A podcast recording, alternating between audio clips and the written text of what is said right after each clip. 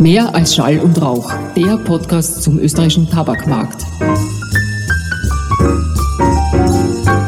Hallo Ralf, herzlich willkommen. Welches Thema hast du heute für uns und unsere Zuhörer vorbereitet? Vielen Dank, Dagmar. Ich freue mich, dass Sie, geschätzte Hörerinnen und Hörer, wieder mit dabei sind. Heute gibt es eine Premiere in unserem Podcast Mehr als Schall und Rauch. Wir melden uns erstmals von unterwegs, von einer Außenstelle sozusagen. Wir befinden uns im schönen Arnif bei Salzburg. Hier finden zurzeit die Arnifer Journalismustage statt, ein dreitägiger Workshop für junge oder angehende Journalistinnen und Journalisten. Meine Gäste sind heute Nikolaus Koller, Geschäftsführer von der Österreichischen Medienakademie ÖMA. Herzlich willkommen, lieber Niki. Danke, Ralf, für die Einladung. Und ich begrüße ebenso herzlich Elisabeth Oberndorfer, die als Referentin einen Tag der heurigen NEFA Journalismustage inhaltlich gestalten wird. Danke ebenfalls für die Einladung. Aber jetzt mal ganz von vorne und alles der Reihe nach. Niki, wir kennen uns schon seit vielen Jahren und die ANIFA Journalismustage sind im Grunde genommen deine Erfindung. Jetzt fragen sich vielleicht viele unserer Hörerinnen und Hörer, warum wir uns bei GTI mit einem Medienworkshop beschäftigen. Man könnte auch in Anif einfach essen gehen. Nein, aus Sicht eines Unternehmens mit einem polarisierenden und hochreglementierten Produkt ist differenzierte Auseinandersetzung sehr wichtig. Oft liest und hört man in den Medien sprichwörtlich nur Schall und Rauch ohne fundierte Recherche. Und da gibt es noch zig weitere Beispiele. Denn wir denken, gesellschaftlicher Diskurs ist wichtig. Dazu gehören Medien, die sich kompetent, und das ist wichtig, mit schwierigen Themen auseinandersetzen können. Daher finden wir das toll, dass es dieses Format von dir erfundene, lieber Niki, gibt. Erzähl uns doch bitte mehr dazu. Vielen Dank. Wir sind hier mittlerweile zum neunten Mal in Anif und wenn ich jetzt fast ein Jahrzehnt zurückdenke, hätte ich auch nicht gedacht, dass wir so eine Erfolgsgeschichte hier haben können. Wir freuen uns, Themen hier in einem besonderen Ambiente besprechen, diskutieren und vermitteln zu können, für die unter dem Jahr wenig, keine Zeit bleibt. Äh, wenn ich zurückdenke, haben wir hier Datenjournalismus, investigative Recherche, mobile Storytelling und dieses Jahr eben sozusagen mein eigenes Medium machen, Self-Publishing vermittelt. Ich denke mir, dass äh, es hier gerade im Sommer, gerade in diesem, wie ich schon gesagt habe, Ambiente, ein besonderer Lernmoment ist. Vielen Dank, Niki. Kannst du nochmal vielleicht auf die Themen der vergangenen neuen Workshops ein bisschen eingehen? Ein bisschen uns was dazu erzählen? Sehr gern. Wir haben äh, versucht, immer äh, aktuelle Themen äh, hierher nach ANIF zu bringen und auch welche, die innerhalb von drei Tagen hands-on vermittelbar sind. Wir hatten beispielsweise investigative Recherche, Datenjournalismus, die eigene Glaubwürdigkeit stärken, Mobile Reporting und auch dieses Jahr eben Self-Publishing im Programm. Cool. Naja, ich hoffe dann, dass wir bald das Zehnjährige haben, aber jetzt machen wir erstmal das Neunjährige äh, fertig. Ich habe eine ganz aktuelle Frage, weil das ja auch in, in dieser Krisenzeit, glaube ich, sehr wichtig ist. Thema Meinungs- und Medienfreiheit weil es scheint ja nicht ganz selbstverständlich überall zu sein.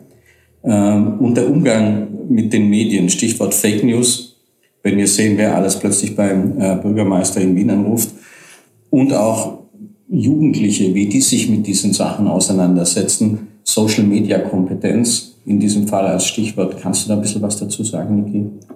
Ja, das von dir angesprochene Thema ist aktueller, wie es denn sein könnte gerade diese Deepfakes, das heißt diese veränderten Videos, äh, wo die Zuseherin, der Zuseher gar nicht mehr unterscheiden kann zwischen real und äh, gestellt, ähm, sehen wir jetzt auch in der breiten Öffentlichkeit angekommen.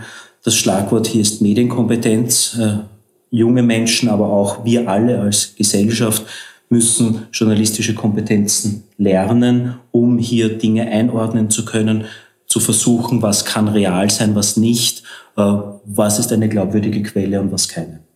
Das ist, glaube ich, ganz wichtig äh, und beschäftigt uns auch täglich. Äh, aber jetzt zurück zur heutigen Veranstaltung. Erzähl uns doch bitte kurz, worum es genau in dieser, sagen wir mal, Ausgabe 2022 von den Hannover Journalismustagen geht. Wir erleben mit und durch Corona verstärkt ein Aufbrechen in den redaktionellen Strukturen. Junge Menschen suchen ihre eigene Marke, wollen versuchen, sich selbstständig zu machen.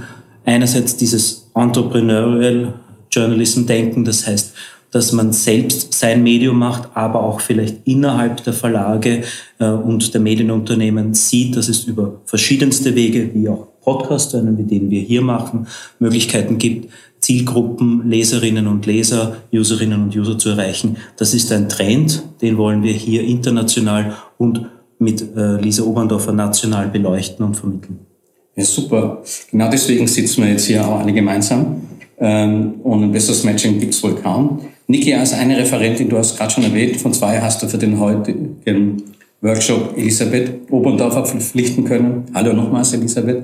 Und danke fürs Kommen, sowohl nach Anif zum Workshop, aber auch vielen Dank als Gast zu unserem Podcast. Ja, danke nochmal.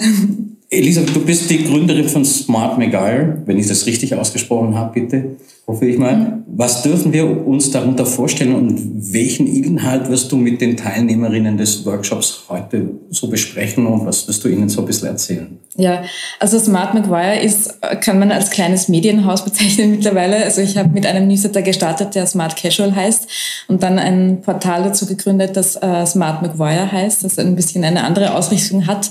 Ähm, und ähm, das werde ich auch heute erklären, wie es dazu kam. Und ihr habt vorher auch schon die Themen Medienkompetenz angesprochen und auch dieser Trend, dass viele Journalistinnen und Journalisten was Eigenes machen wollen oder ihre eigenen Marken gründen wollen.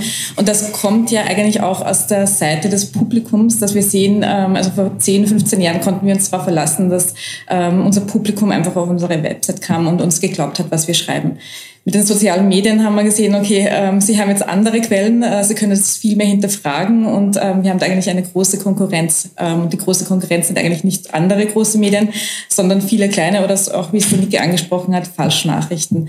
Ähm, und äh, dieser Trend oder auch dieses Direct Publishing, Self-Publishing ähm, kommt dann auch daher, dass wir als Journalistinnen und Journalisten dann tatsächlich auch schauen müssen, dass wir in diesen Kanälen sind und da wirklich auch vertrauenswürdige Inhalte platzieren können. Also dass da nicht mehr nur ähm, falsche Nachrichten oder ungeprüfte Nachrichten geteilt werden, sondern dass da auch wirklich qualitative Inhalte äh, drinnen sind. Also da sehe ich die große Chance, gerade jetzt im Medienbereich, wo es ein, ein schwieriger Markt ist, sich da ähm, neu zu positionieren, weil es eben nicht, also das Nutzungsverhalten hat sich jetzt so stark geändert, dass wir jetzt darauf reagieren müssen.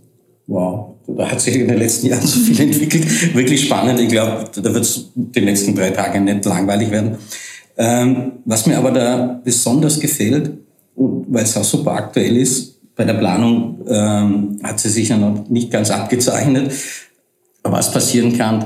Seit dem Beginn der Krise in der Ukraine oder sagen wir es ganz einfach, seit dem Überfall Russlands auf die Ukraine ist die freie Meinungsäußerung auf den üblichen Kanälen ja noch schwieriger geworden. Wenn man das, mhm. das kann man ja fast spüren, so weil Insofern bekommen hier die Teilnehmer absolut wertvolle Tools, glaube ich, auf den Weg, wie sie abseits von, sagen wir mal, dem Algorithmus, den ich bei Google eingebe, ihre Themen platzieren und verarbeiten werden. Kannst du dann vielleicht noch was dazu sagen, ein bisschen vertieft in diese Richtung? Ähm, was man da machen ja. kann.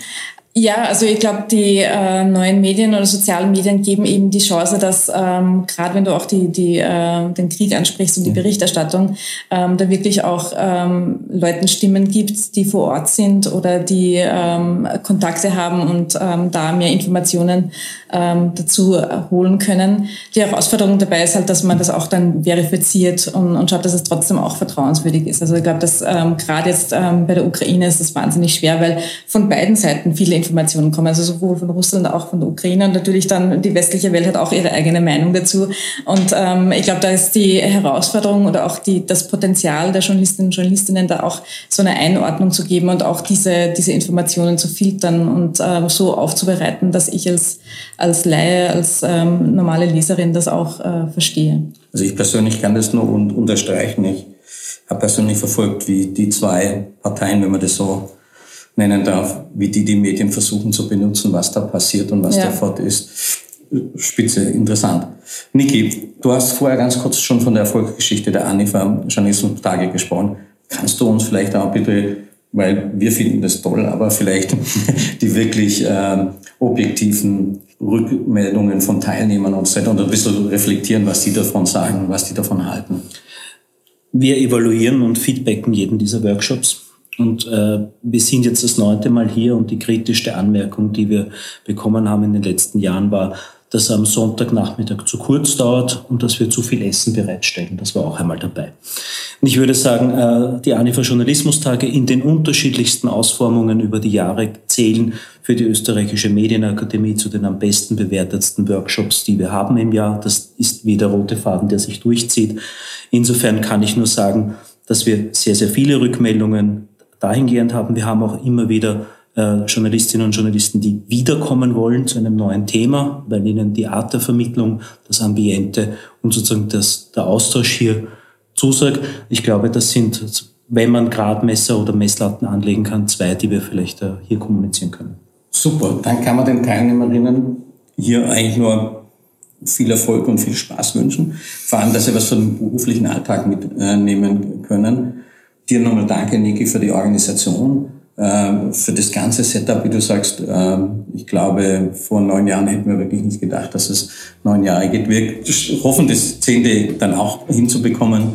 Und dann haben wir, kann man ein kleines Geheimnis verraten, setzen wir uns hin und schauen, was man noch besser machen kann oder vielleicht noch anders machen kann. Ähm, nach zehn Jahren ist da, glaube ich, mal Zeit dafür. Ich danke euch beiden. Vielen Dank, dass ihr die Zeit genommen habt. Vielen Dank, dass ihr zu diesem Workshop äh, kommt. Und ich würde jetzt noch so, hätte jetzt noch so viel Fragen, vor allem bezüglich der Verifizierung von Meinungen etc. Aber wir stoppen hier mal und ich sage euch Danke und äh, schönen Tag noch. Danke für das Gespräch. Danke für die Einladung. Dann bleibt mir, mich bei meinen beiden Gesprächspartnerinnen zu bedanken und auch bei Ihnen, liebe Hörerinnen und Hörer, fürs Dabeisein. Ich hoffe, es hat Ihnen gefallen und würde mich freuen, wenn Sie auch das nächste Mal wieder einschalten würden.